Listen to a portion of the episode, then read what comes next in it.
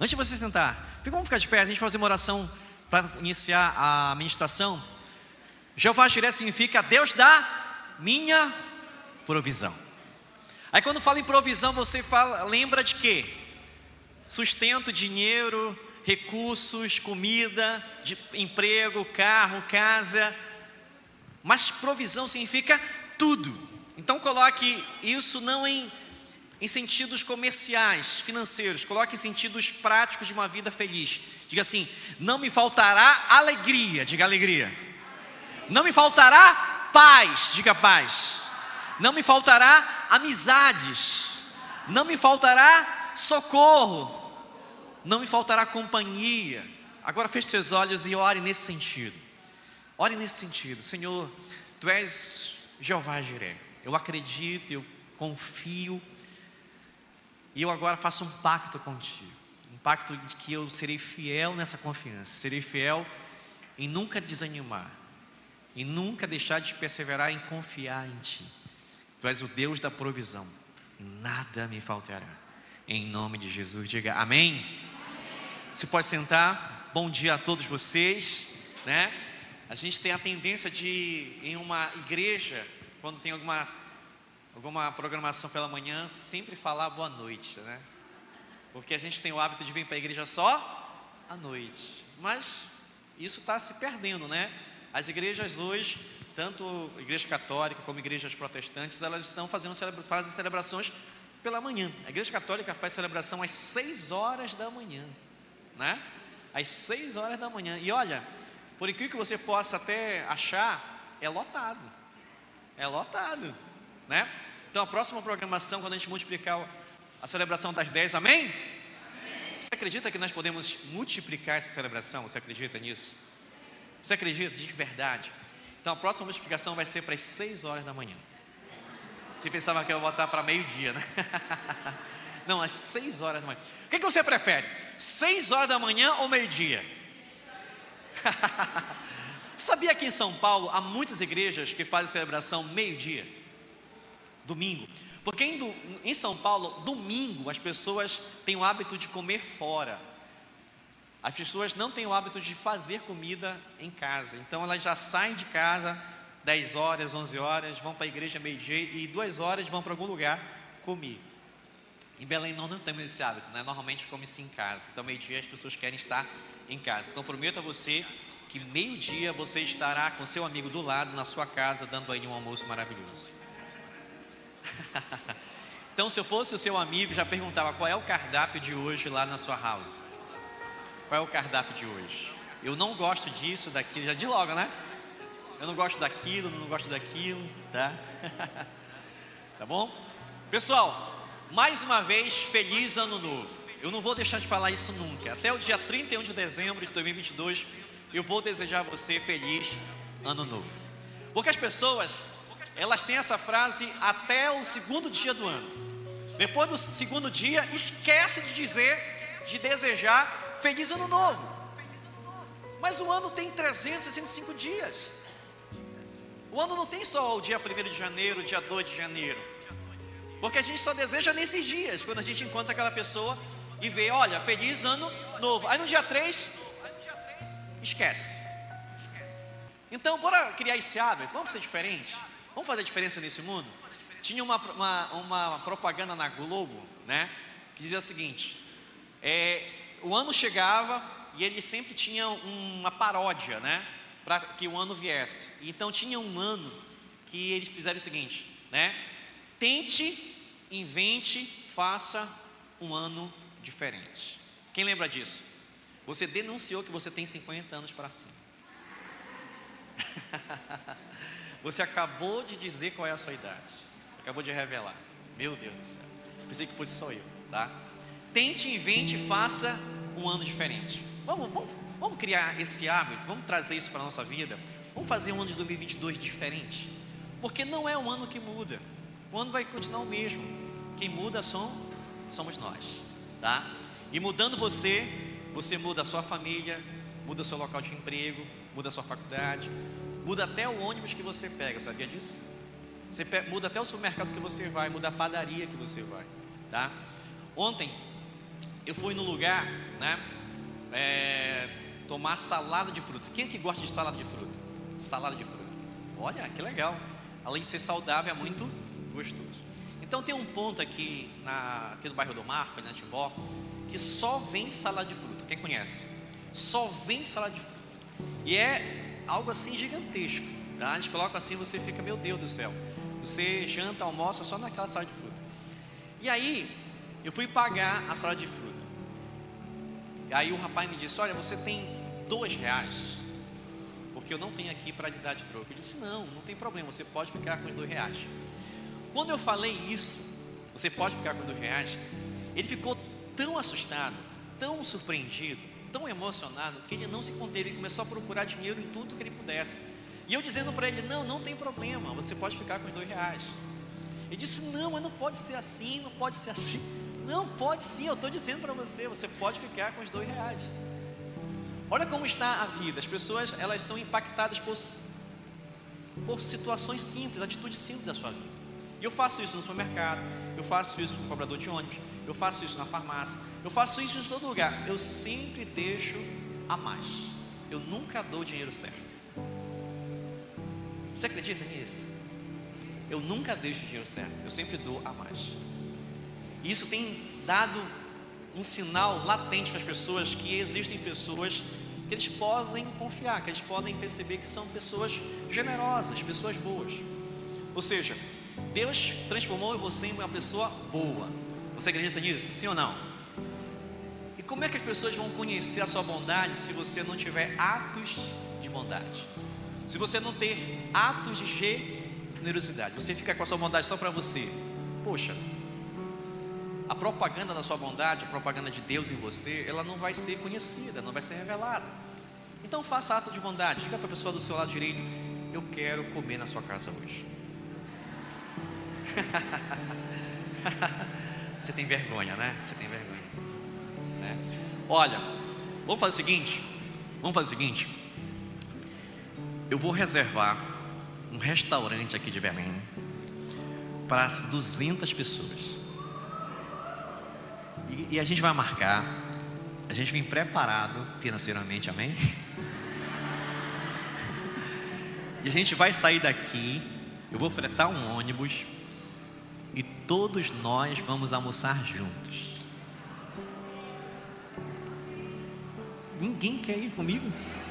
Mas ninguém levantou o braço, ninguém disse eu quero ir, pode contar comigo, eu estou nessa. Vou falar de novo. E todos nós vamos almoçar juntos. Não seria legal? Não seria muito, muito interessante chegar no restaurante de 200 pessoas, daí perguntar: de onde vocês vêm? Vocês vêm da igreja. Da igreja? Isso aqui é uma igreja? É, é uma igreja. A gente somos, somos irmãos. Você, você não considera a pessoa que está aqui com você seu irmão e sua irmã? Irmãos e irmãs não comem juntos? Aí levar para 200 pessoas para sua casa você não quer né? Mas vamos juntos. Quem topa isso? Que bom que três pessoas vão comigo. A gente vai fretar um Uber. Eu ia fretar um ônibus, mas três pessoas vão fretar um Uber, né? No Uber a gente vai, tá bom? Você sonha com isso? Eu acabei de sonhar com isso, tá? Que tal a gente reservar o McDonald's? Não, não. Não, sanduíche não. É comer, é comer comida, né? Olha só, só. Eu não sei por que eu estou falando tudo isso, eu não sei porquê, tá?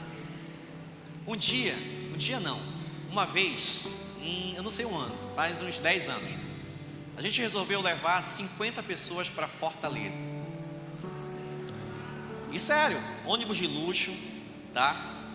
E a gente ia passar cinco dias no hotel perto da Beira-Mar, conhecer toda a Fortaleza. E Deus foi tão bom conosco que a gente também ganhou a possibilidade de ir para o Beach Park. Então foram essas 50 pessoas passar o dia no Beach Park. Olha o que Deus fez. Quando a gente sonhou em ir para Fortaleza, Deus trabalhou de uma forma maravilhosa. Nós vendemos rifa, nós fizemos várias situações acontecerem, tá? Para que a gente pudesse bancar essa viagem. Detalhe é o seguinte: foi uma viagem maravilhosa. Foi início do, do QG. E aí, faltando duas semanas para a gente chegar em Fortaleza, a gente recebeu a notícia do seguinte: olha, o Beach Park, quem conhece o Beach Park? O maior parque aquático da América Latina. Beach Park está com uma promoção. Se vocês forem assim, assim, assado, vocês vão passar o dia todo no Beach Park, pagar só isso. E detalhe, vocês vão poder comer no restaurante do Beach Park até 600 gramas. 600 gramas é muita comida. Quem aqui come mais de 600 gramas?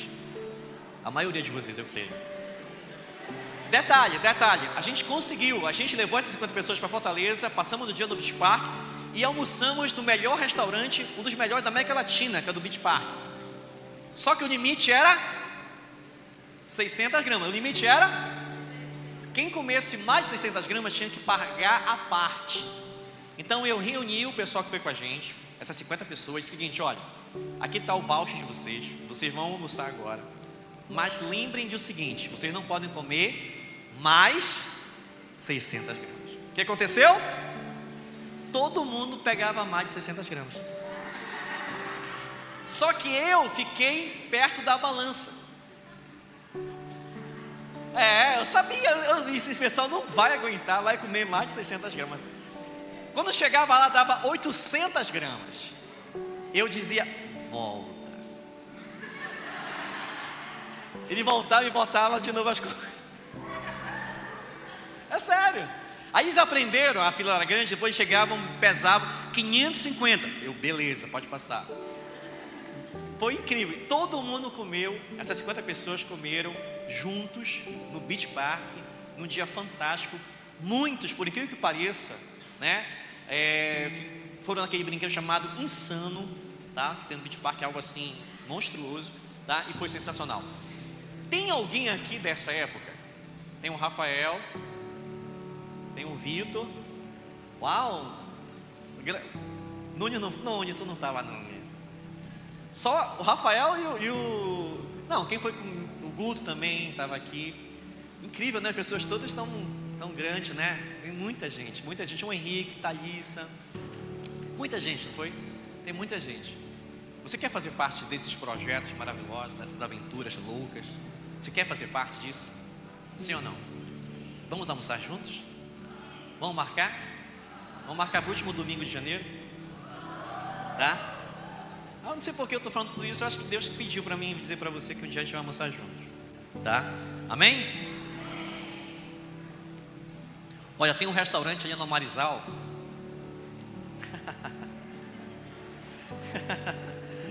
Fazer propaganda desse restaurante.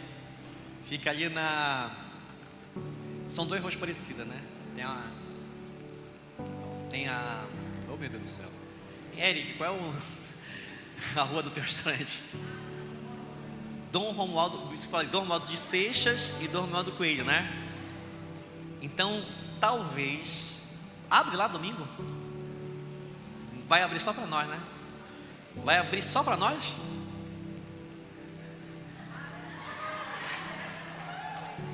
Dê uma salva de palmas para o Eric.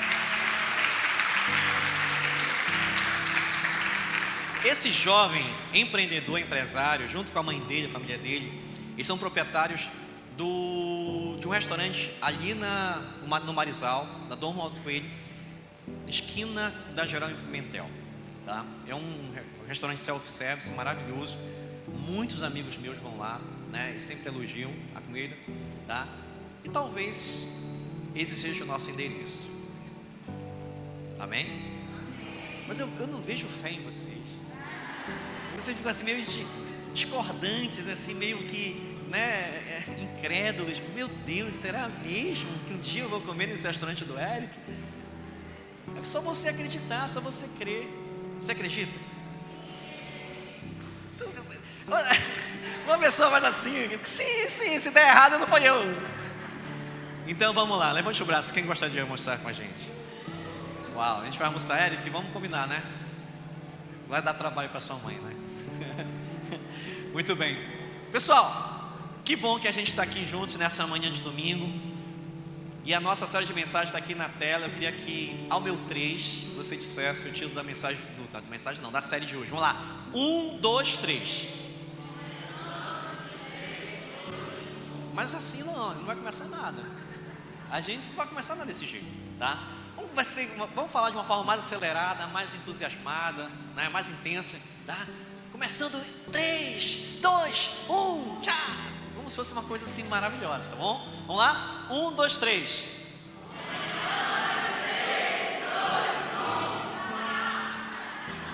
É igual o chá de revelação, né? Chá de revelação. Esses chá de revelações hoje estão, estão todos sofisticados, né? Uau, estão inventando cada coisa, tá?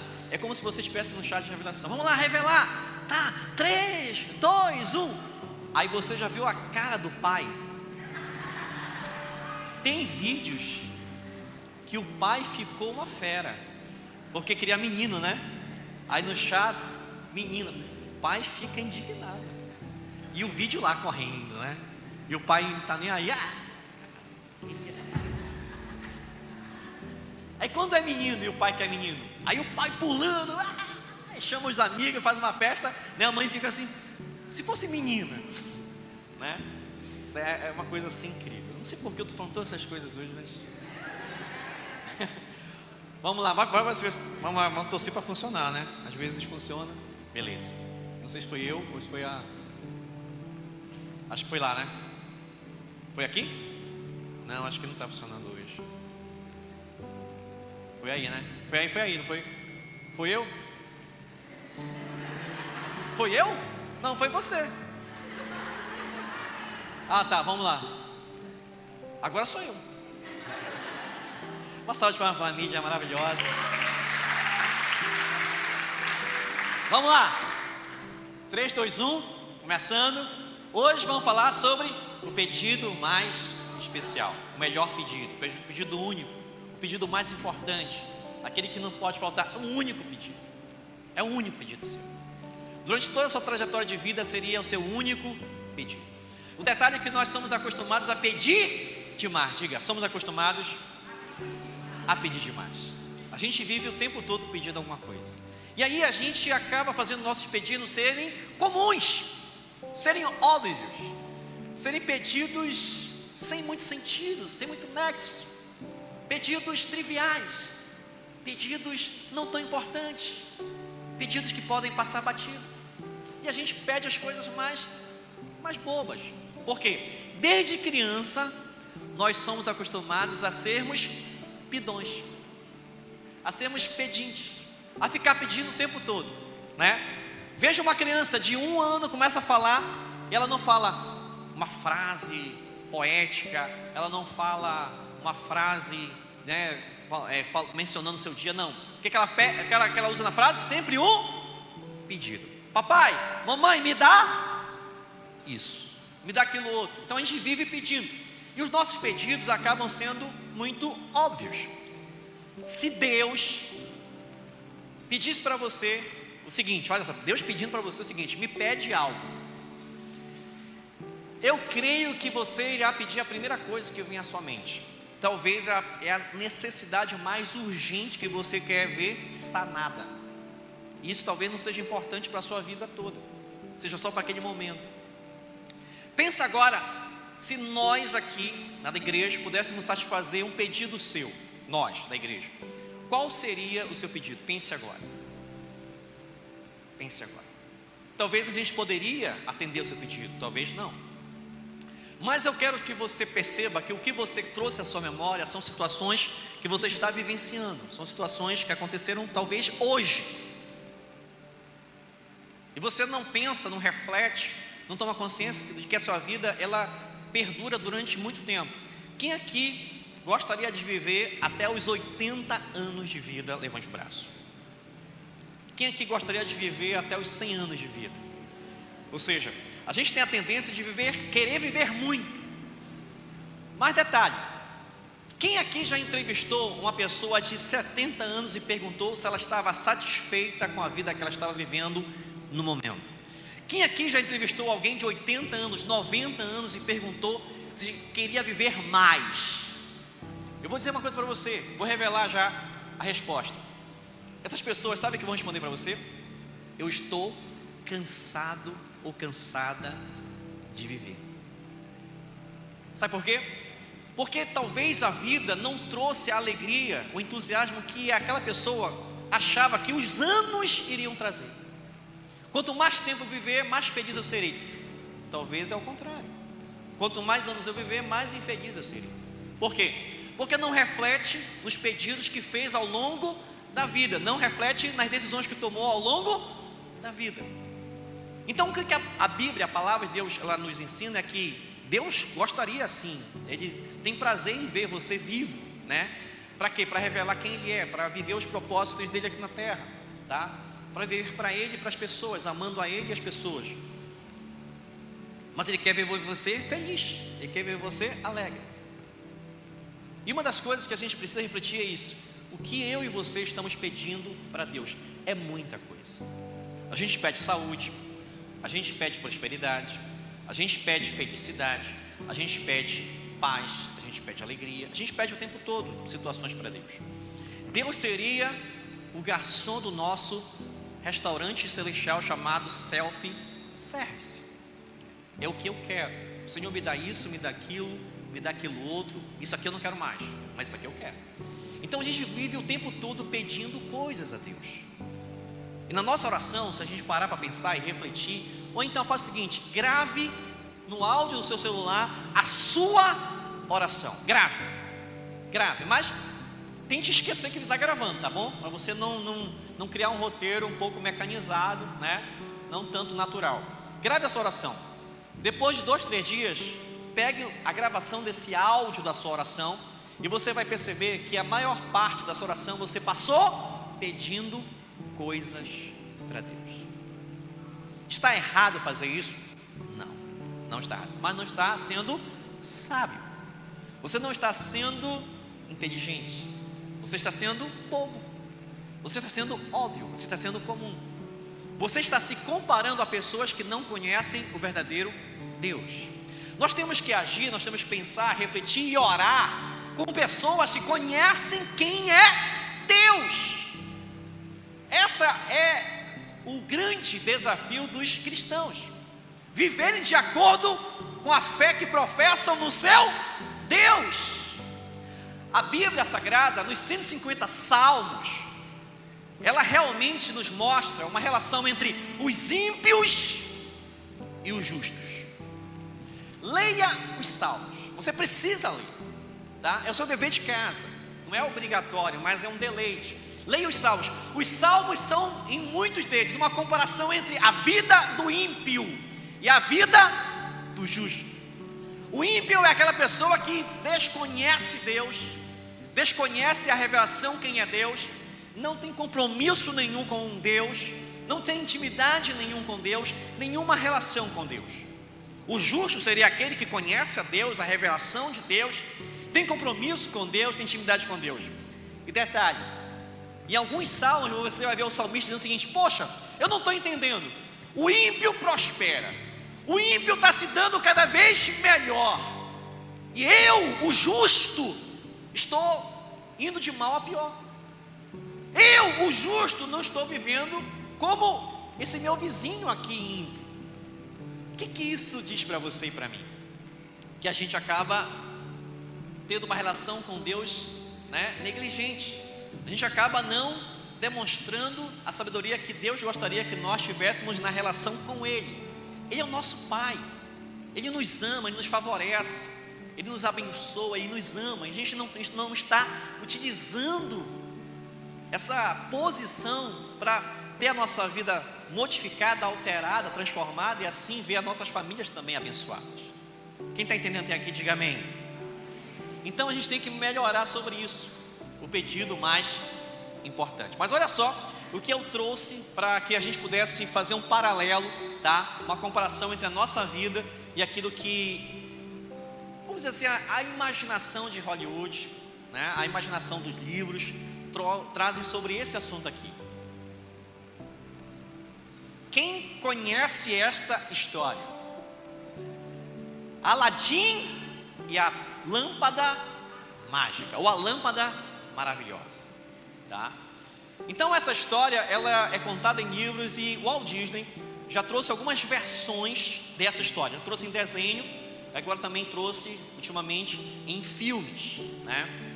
E o detalhe é o seguinte: é uma história que envolve muito, né, a nossa imaginação. A gente acaba absorvendo muito a ideia desse filme.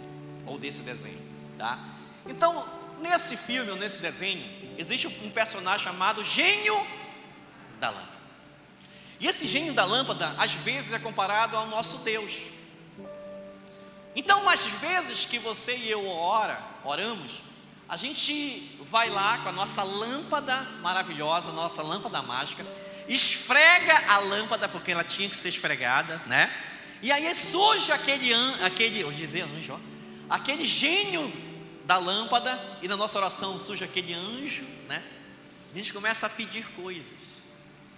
Só que na história de Aladim, ele tinha direito a quantos pedidos? Você sabe, né? Três pedidos. Ele não podia gastar os pedidos dele à toa. Já pensou se fosse uma regra de Deus para a nossa vida? Quem aqui já, já havia gastado seus três pedidos com Deus? Quem? Acho que em dois minutos, né? Já gastei tudo já. Talvez seja assim que a gente esteja andando, percebendo que já gastamos nossos pedidos. Ah, Deus não me ouve mais. Deus não responde as minhas orações. Ah, Deus está chateado comigo, Deus não me ama mais, Deus não quer responder, não quer me dar aquilo que eu quero. Talvez a gente está tratando Deus como gênio da lâmpada. Detalhe que talvez você não saiba: Aladim tinha direito a três pedidos. Ele encontrou essa lâmpada numa caverna, tá? O pai de Aladim chamava-se Aladim. O pai de Aladim era artesão e trabalhava com matéria-prima, mas Aladim não queria seguir o ofício do pai dele. Ele começou a fazer falcatruas e andar por onde não devia. Até que ele chegou numa caverna, e nessa caverna ele encontrou essa lâmpada. E a lâmpada estava suja, empoeirada, ele foi limpar a lâmpada. Quando ele limpou essa lâmpada, apareceu quem? O gênio da lâmpada. E esse gênio da lâmpada disse para ele: Olha, agora você é meu Senhor. É exatamente essa relação, talvez, que eu e você temos com Deus. Deus, eu não sou o teu filho. Deus, eu sou o teu Senhor. Aladim era proprietário, era dono do gênio. O gênio passou a ser servo escravo de Aladim. Era assim. O processo era esse. Talvez a gente está tratando Deus não como Deus, não como Senhor, mas como o nosso escravo. Eu quero isso hoje. E se eu não tiver isso hoje, eu não vou para a igreja. Ou não vou orar. Ou não vou ler mais a Bíblia, ou não vou mais para célula, ou não vou mais obedecer minha mamãe nem meu papai, ou aí começa a criar um monte de situação para barganhar com Deus. Deus se importa com isso, sim ou não? Não, ele disse: não eu, eu, eu não vou deixar de chamar. O problema é que você não está sendo sábio, inteligente. E aí o, o quero falar anjo o tempo todo. Então o gênio diz o seguinte: olha, Aladim, você passa a ser meu senhor. Eu, você tem direito a quantos pedidos? Mas, olha só, Aladim não podia pedir três coisas. Bora ver agora se você lembra. Aladim não poderia pedir três coisas ao gênio. Não poderia. Quais são essas coisas? Ele não podia pedir três coisas. Quais são? Você quer que eu diga para você quais são? Quem gostaria que eu dissesse faz assim? Olha só, Aladim não poderia pedir a morte de ninguém. Aladim não poderia pedir a pessoa amada. E Aladim não poderia pedir que alguém que havia morrido voltasse. Você lembra disso? Não podia pedir a morte de ninguém, não podia pedir a pessoa amada e não podia pedir que alguém que havia morrido ressuscitasse. Isso ele não podia pedir. Ele tinha que ser muito correto, muito inteligente, muito sábio, muito direto no seu pedido. Porque uma das coisas que talvez a gente esteja pedindo é isso. Senhor, tu está vendo o que fulano está fazendo contra mim. Fulano, é Deus, que a minha vingança seja sabor de mel. E como é que a vingança sabor de mel? É terrível. Eles vão comer né, o pão. Pare com isso. Você tem que orar pedindo que Deus abençoe as pessoas que maltratam você. É um dos pedidos falhos que a gente tem. Então a gente precisa ser esperto, assim como Aladim foi esperto na sua, no seu pedido. O que, que você pediria a Deus se tivesse certeza que Ele não deixaria de cumprir? É que faltou aqui, né? O que você pediria a Deus se tivesse certeza que Ele não deixaria de lhe dar? Pensa bem. Você não pode pedir a morte dos seus inimigos. Você não pode pedir a, pessoa, a volta da pessoa amada. E você não pode pedir que alguém que chamou ressuscite, tá bom? O que você pediria? Se você soubesse, tivesse certeza que Deus ia lhe conceder algo que Ele não ia lhe se opor, o que você pediria? Pare para refletir. Porque na Bíblia, olha, vai aparecer o gênio da lâmpada são os efeitos especiais da ministração sobre Aladim. Ó. tá? Valeu, Cássio. É isso aí.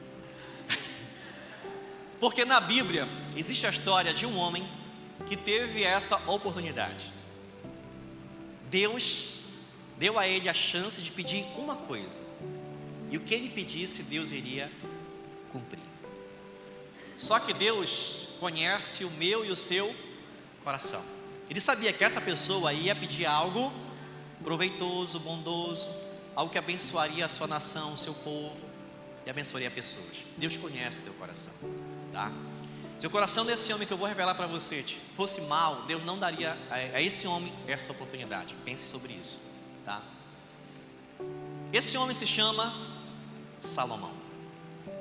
E ele teve a oportunidade de fazer um pedido a Deus. E Deus deu a ele essa condição. E deu a você também a condição.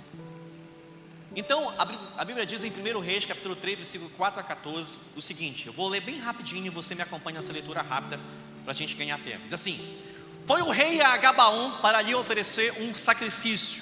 O rei era religioso, ele cumpria as ordenanças da sua fé, porque esse era o lugar, o lugar alto mais importante. Naquele altar, Salomão ofereceu mil holocaustos. Quantos holocaustos? Era alguém que realmente professava a sua fé de uma forma intensa.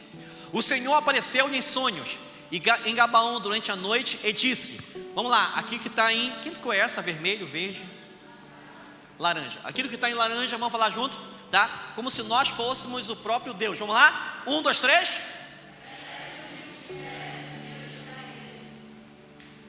Quem já teve esse sonho? Estava dormindo e Deus apareceu e disse: Pede-me o que, eu, que queres e eu te darei. Ninguém. Quem gostaria de ter esse sonho? Mas você sabe o que você pediria? Se você não souber, Deus não vai dar a você esse sonho. Deus só vai dar a você esse sonho se você souber o que pedir. E Deus vai aceitar. Então Deus sabia que o coração de Salomão ia pedir aquilo que ele pediu, tá? De novo, vamos lá. Em laranja, né? Aprendi hoje. Vamos lá. Um, dois, três. Pede-me Salomão disse: Vós destes com liberdade vossa graça ao vosso servo Davi. Davi era o pai de Salomão, meu pai, porque ele andou em vossa presença com fidelidade, na justiça e retidão de seu coração, para convosco, em virtude dessa grande benevolência, destes-lhe destes um filho que hoje está sentado no seu trono, que sou eu, Salomão. Sois vós, sois vós, portanto, ó Senhor meu Deus, que fizertes reinar o vosso servo em lugar de Davi, meu pai mas eu não passo de um adolescente e não sei como me conduzir. Detalhe, ele era realmente alguém muito novo, muito jovem. Não chegava a ser um adolescente, mas enquadrado naquela, naquele perfil. Adolescente naquela época talvez fosse imaturo como hoje, mas ele tinha conselheiros que podiam aconselhar. Mas o grande conselheiro de, de, de Salomão foi seu pai chamado Davi ele realmente foi um filho obediente. Tanto é que foi colocado para reinar no lugar de seu pai Davi. E mesmo sendo sábio como seu pai, mesmo tendo conselheiros para lhe aconselhar, ele dizia: Poxa, eu não sei conduzir o meu reinado, eu não sei conduzir essas pessoas a serem felizes, eu quero sempre ajuda de Deus. Nós estamos falando aqui de governo, estamos falando de reino. Deus deu a você, a todos que estão aqui nessa manhã, Deus deu a você um reino. Deus deu a você a condição de governar esse reino com amor, com graça e sabedoria. Esse reino se chama família. É a sua família.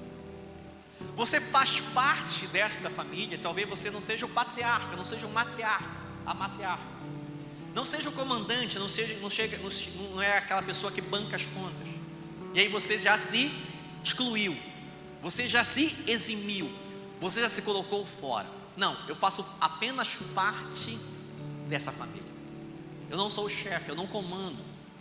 Você está enganado. Deus colocou você nessa família porque Ele escolheu assim. Deus deu a você a oportunidade de conviver com essa família porque Ele desejou isso. Para quê? Para que essa família fosse alcançada pelo seu amor, fosse abençoada por Ele através da sua vida, da sua que está aqui me olhando, exatamente da sua. Se o seu coração for sábio como de Salomão, você vai fazer uma grande diferença na sua família, independente da família que você tiver. Porque talvez ao falar isso você já retrucou de lá, você não conhece a minha família. Você está falando isso porque você não sabe com quem eu moro. Eu não preciso saber, eu não preciso conhecer, porque existe alguém que conhece e que sabe melhor do que eu. É Deus. Ele está com você todos os dias acompanhando o que você passa na sua família, que você convive na sua família. E Ele deu a você agora a condição de dizer: Senhor, eu reconheço que eu sou alguém na minha família para fazer a diferença. Eu quero seguir os meus passos de Salomão. E sem embargo, vosso servo se encontra no meio de vosso povo escolhido, um povo imenso, tão numeroso que não se pode contar nem calcular. Daí, pois, ao vosso servo, dai, dai, pois, ao vosso servo um coração sábio, capaz de julgar o vosso povo e discernir entre o bem e o mal. Pois sem isso, quem poderia julgar o vosso povo tão numeroso? O Senhor agradou-se dessa oração e disse a Salomão: Nesta manhã, Deus vai lhe conduzir a uma oportunidade igual àquela que ele conduziu Salomão. Nessa manhã, Deus está te pedindo algo. Deus quer o teu coração. Quando ele pediu a Salomão que pedisse a ele alguma coisa,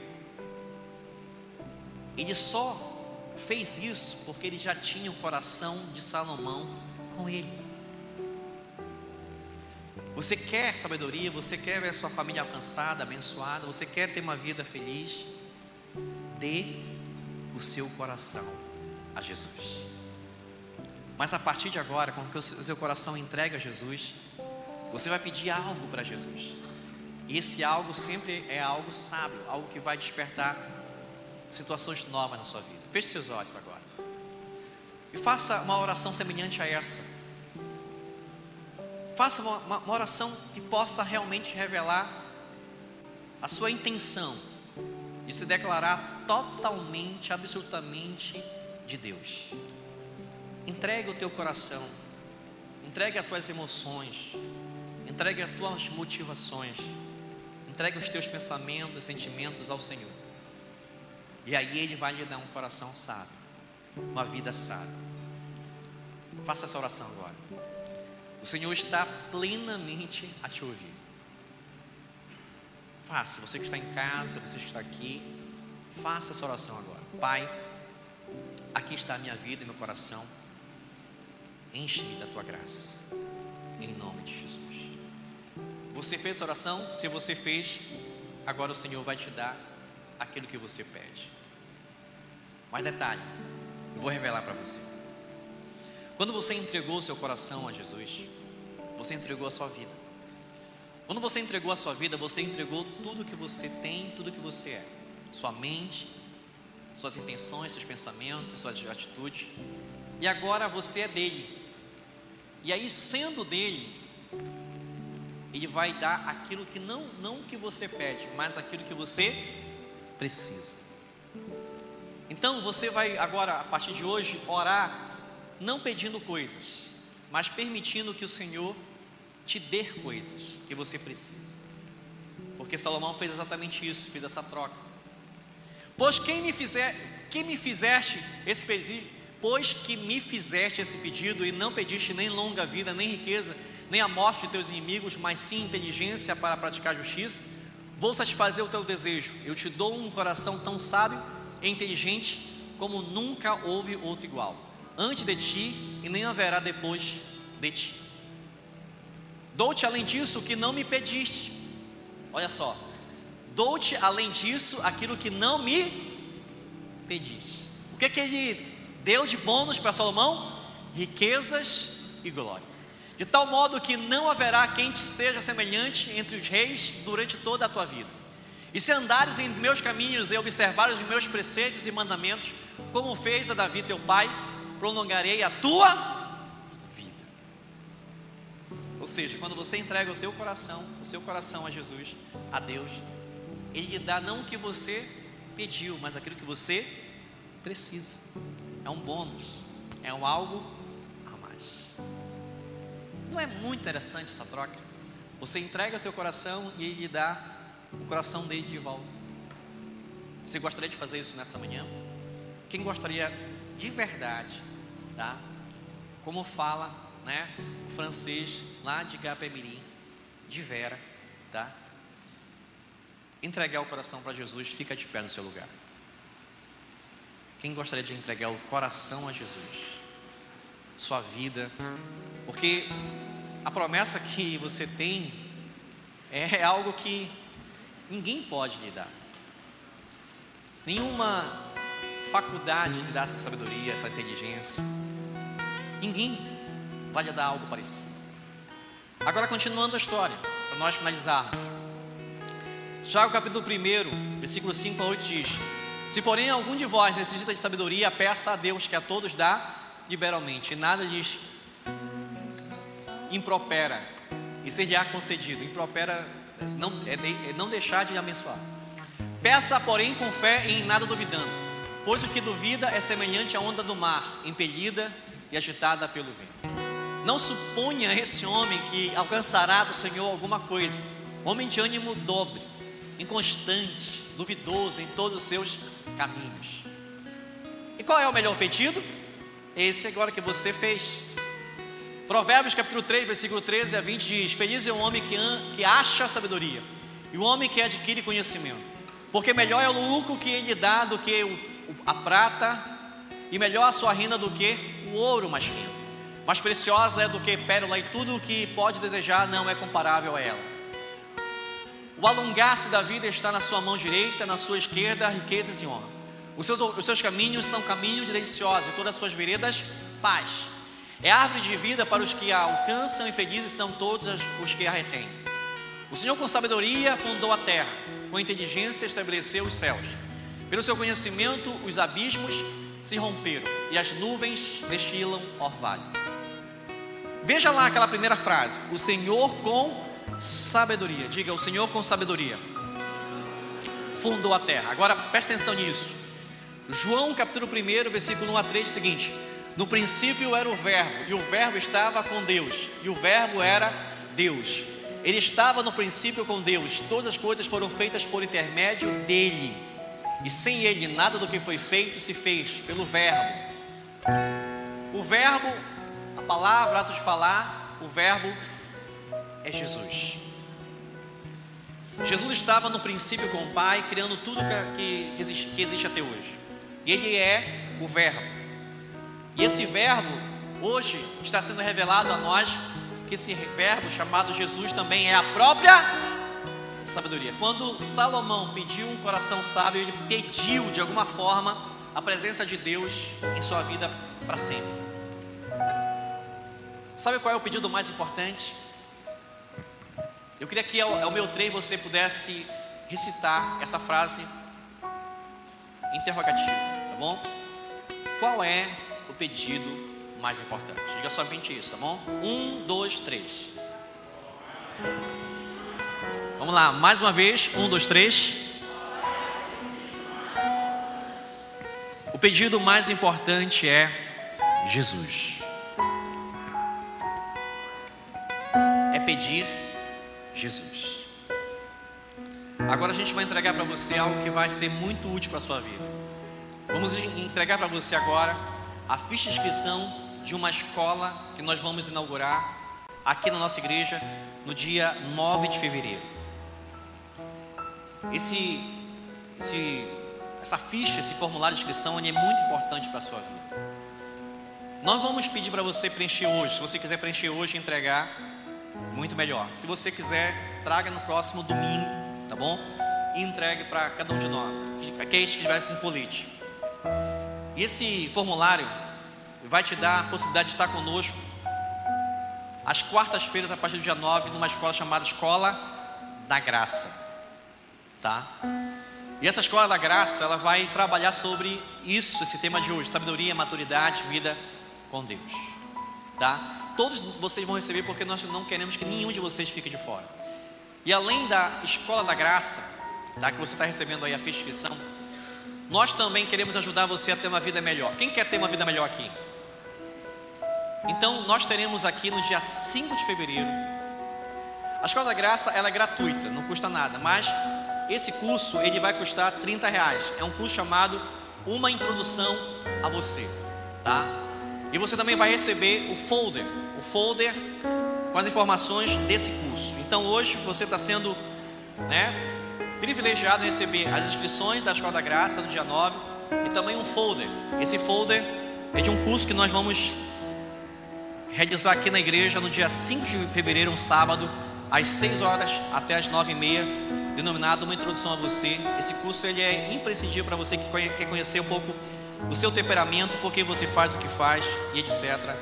E etc tá? Você também, para se inscrever no curso, tá? É só mandar um zap que está aí no folder, tá bom? Já a Escola da Graça é devolver essa ficha inscrita, tá? E nós hoje, nós nos né, atrasamos e agora você está indo direto para casa porque já são exatamente meio-dia, né? Passou rápido, tá? Passou rápido. Mas agora a gente quer finalizar com oração. Mas antes de nós orarmos, eu queria receber um feedback seu. Quem aqui entendeu qual é o pedido mais importante? O pedido mais importante, você pode dizer, sabedoria. Mas eu queria que você entendesse que sabedoria tem um outro nome. Sabedoria tem o nome de Jesus. Então qual é o pedido mais importante que eu e você podemos pedir para Deus? Jesus.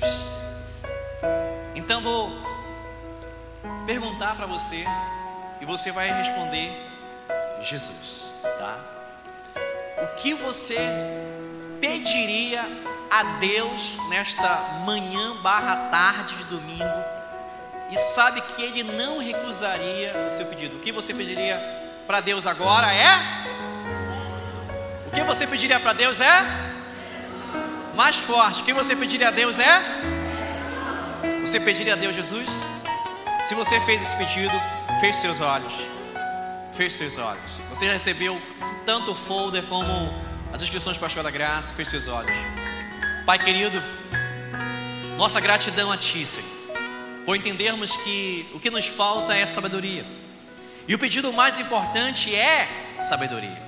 Assim como Salomão teve a oportunidade de fazer esse pedido, ele escolheu um coração sábio. Nessa manhã também fazemos o mesmo, escolhemos ter um coração sábio. E esse coração sábio é um coração cheio não apenas de inteligência humana, sabedoria humana, conhecimento humano.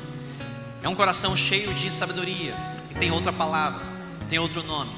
Um coração cheio de Jesus. Que isso possa ser a marca da nossa vida a partir desse domingo pela manhã e possamos voltar para casa para abençoar as nossas famílias com o coração cheio de Jesus. Muito obrigado, em nome de Jesus. Que a graça do nosso amado Jesus, que as doces consolações do Santo e Poderoso Espírito do Senhor, que o amor de Deus, o nosso Pai, encha as nossas vidas e os nossos corações e as nossas famílias, hoje e para todo sempre. Vá na paz do Senhor para sua casa, de volta para o seu lar em nome de Jesus. Um excelente domingo, uma excelente semana. Creia que a melhor semana da sua vida começa agora. Deus abençoe a sua vida. Não esqueça.